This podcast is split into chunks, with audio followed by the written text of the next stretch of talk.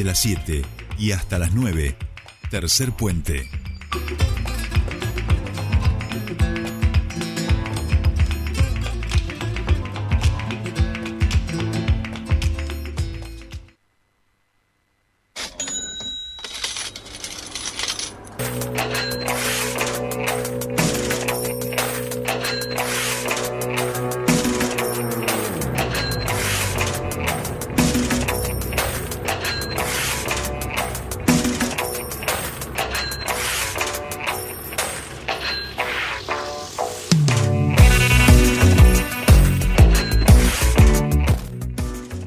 Bien, continuamos con más tercer puente y por supuesto esta, esta música nos indica que nosotros en nuestro programa nos metemos en la economía. Y todo se ha hablado sobre el presupuesto en una sesión que fue maratónica donde nos van quedando como pequeñas cosas, que si la cláusula gatillo, que si qué se va a hacer con la deuda que hay con Camesa, que si em, van a bajarle eh, el presupuesto a ciertas áreas sensibles como es la educación o, a la salud y también el, el impuesto a las ganancias para los trabajadores de la justicia. Todo esto son cositas que nos van quedando, pero la realidad es que no tenemos mucho en claro nada y para eso nosotros tenemos a Fernando aquí que nos va a desarmar ese presupuesto 2023, eh, como sabe hacerlo él. ¿Cómo va, Fer? Buen día. ¿Cómo están? Buen día para ustedes y la audiencia. Muy bien. Bien. Bueno, bueno, ahí decía, no son las cosas como nos van eh, nos van quedando, viste, como pequeñas cositas que se van eh, eh, dejando entrever a, a, través de los medios, pero claro, no tenemos nada en claro finalmente, qué es lo que nos depara para el año que viene en lo presupuestario. Bueno, en principio hay que decir, Sole, que un presupuesto es un cálculo estimado de recursos y de gastos, es decir, lo que va a contar la Argentina en términos estimados, por supuesto, durante el año 2023, tanto en cuestiones de recursos, básicamente tributos, impuestos, como en dónde va a gastar e invertir el dinero público, ¿no es cierto? El que proviene justamente del aporte de los impuestos de cada uno de los contribuyentes. Eso es básicamente un presupuesto. La discusión, ¿por qué? Porque el presupuesto deja trascender un plan de gobierno. Es decir, vos decís, yo voy a cobrarle a tal persona en esta cuantía y lo voy a destinar a eh, hacer determinada cuestión. Eh, justamente esa es la discusión política, por eso el Ejecutivo envía el proyecto de presupuesto al deliberativo, al deliberante, digamos, que es el Congreso de la Nación en, la Argentina, y allí los bloques pueden modificar, aprobar, desaprobar, bueno, todo lo que ya vimos durante esta maratónica eh, digamos, sesión que duró más de 15 horas ¿no? de debate entre que se inició y, finalizó. En definitiva, lo que hace el Ejecutivo, como les digo, es enviar un proyecto con ciertas pautas macroeconómicas. ¿Qué son esas pautas? Básicamente tres. Primero, ¿cuánto va a crecer la economía? El Ejecutivo dice que la economía el año que viene va a crecer el 2%, es un cálculo bastante moderado, razonable, 2% del PBI, una pauta inflacionaria del 60%, eso aparece como bastante difícil de realizar porque este año vamos a terminar en un 100, bajar la inflación 40 puntos de un año a otro parece difícil si no hay un plan de shock, ¿no es cierto? Y hasta acá no han dicho que haya plan de shock, con lo cual eso bastante parece difícil. Y la tercera pauta macroeconómica es el tipo de cambio, cuánto va a valer el dólar. Y se estima que el dólar va el oficial, ¿no? El que hoy vale 160 pesos, va a llegar a 267 en diciembre del año próximo. Es decir, que ya el gobierno está previendo una devaluación cambiaria muy significativa para el año que viene, que se contrapone un poco con el bajar la inflación, porque ustedes saben que cada vez que aumenta el tipo de cambio, la inflación también aumenta o se traslada a precios. Así que esas son las pautas macro del presupuesto y después, por supuesto, sí, hacia adentro hay un montón de cuestiones muchas tienen que ver con tributos, con impuestos. Hay un alza en lo que van a tener que pagar los monotributistas de la categoría más alta, porque les van a aumentar el componente de obra social. Vieron que hay distintos componentes del monotributo, aumenta eh, el componente de, de, la obra social, con lo cual los monotributistas van a pagar más el año que viene. Hay un blanqueo de capitales que va a estar destinado a la compra de viviendas usadas o a la construcción de viviendas. ¿Qué quiere decir eso? Que si vos tenés dólares no declarados, los vas a poder declarar y vas a pagar entre un 5 y un 20%, dependiendo cuándo lo hagas, siempre y cuando los destines a construir tu propia vivienda eh, o comprar una vivienda para vos, es decir, es una especie de blanqueo, ¿no? También hay eh, toda una discusión que finalmente no salió, que era la del pago de impuestos a las ganancias de los jueces y los empleados de la justicia. A partir del año 2017, quienes se incorporan en el Poder Judicial o los jueces eh, que ganan sus concursos pagan impuestos a las ganancias, pero no los que venían de antes. Con lo cual ahora se quería incorporar a todos y eso no salió. Eh, es toda una discusión de por qué eximir eh, a los jueces del pago del impuesto a las ganancias, que tiene que ver con la intranquilidad de los salarios, bueno, un montón de cuestiones, eso finalmente no, no, no prosperó. Y también se incorporó sobre último momento una tasa sobre los pasajes de avión.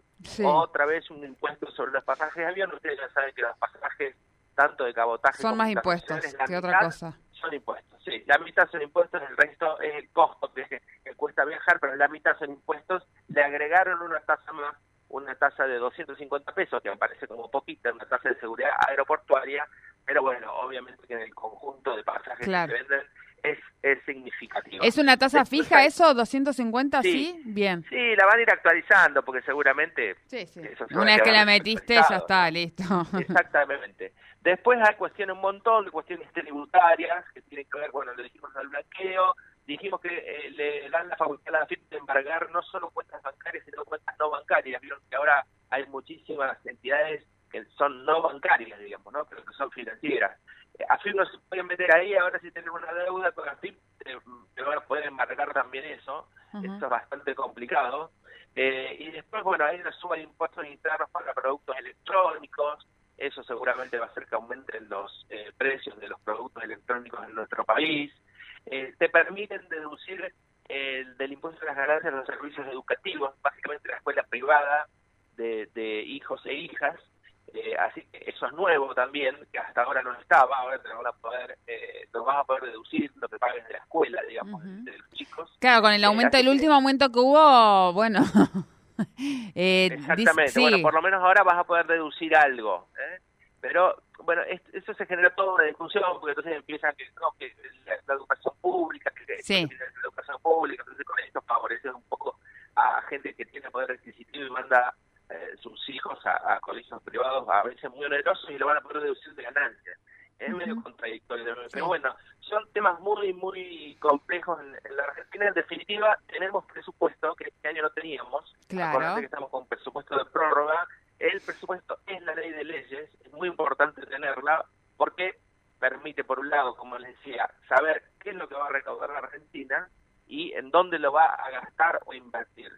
En definitiva, tener esa herramienta es importante. Ahora vuelve, o sea, ahora pasa por el Senado y después vuelve al Poder Ejecutivo para que finalmente lo aplique, ¿no? Y no se corra de, eh, digamos, de lo que el Congreso le aprueba. Pusieron una cláusula, esta famosa cláusula el gatillo del porcentaje, ¿viste? De la inflación.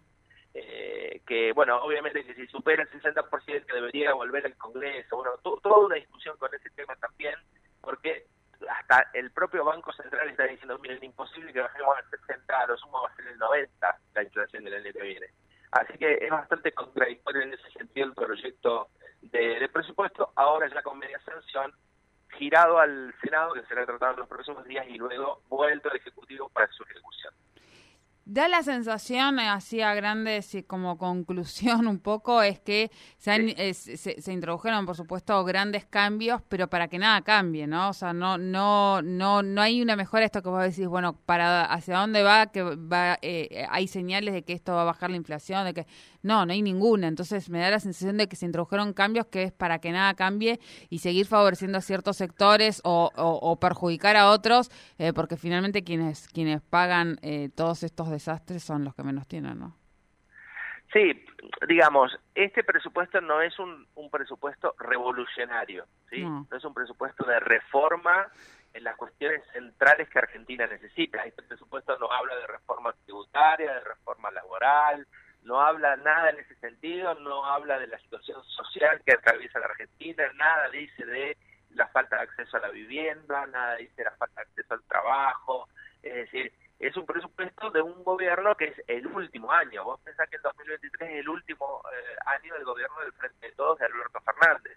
Entonces, es un presupuesto que es, digamos, moderado en cuanto a las reformas que Argentina necesita.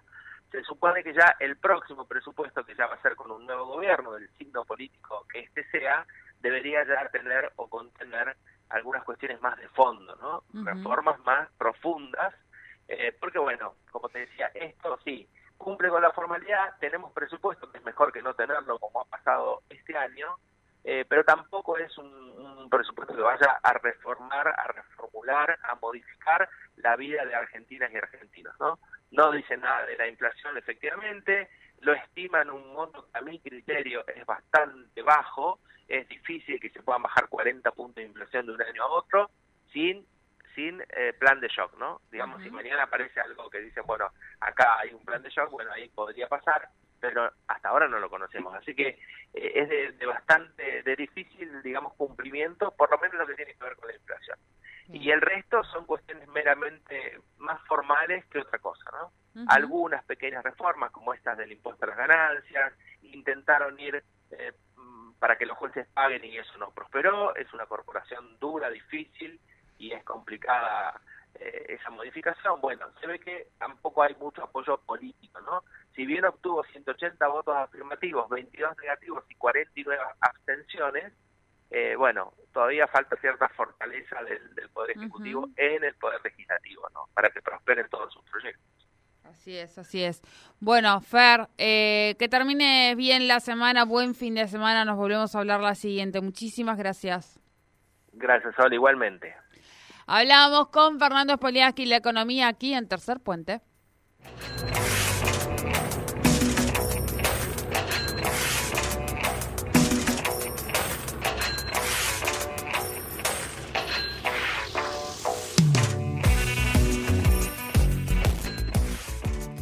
Bien, y nosotros hemos llegado al final de este programa. Nos volvemos a encontrar mañana a las 7 de la mañana, como siempre. Mañana es viernes, ¿eh? Mañana es viernes. Hoy agárrense.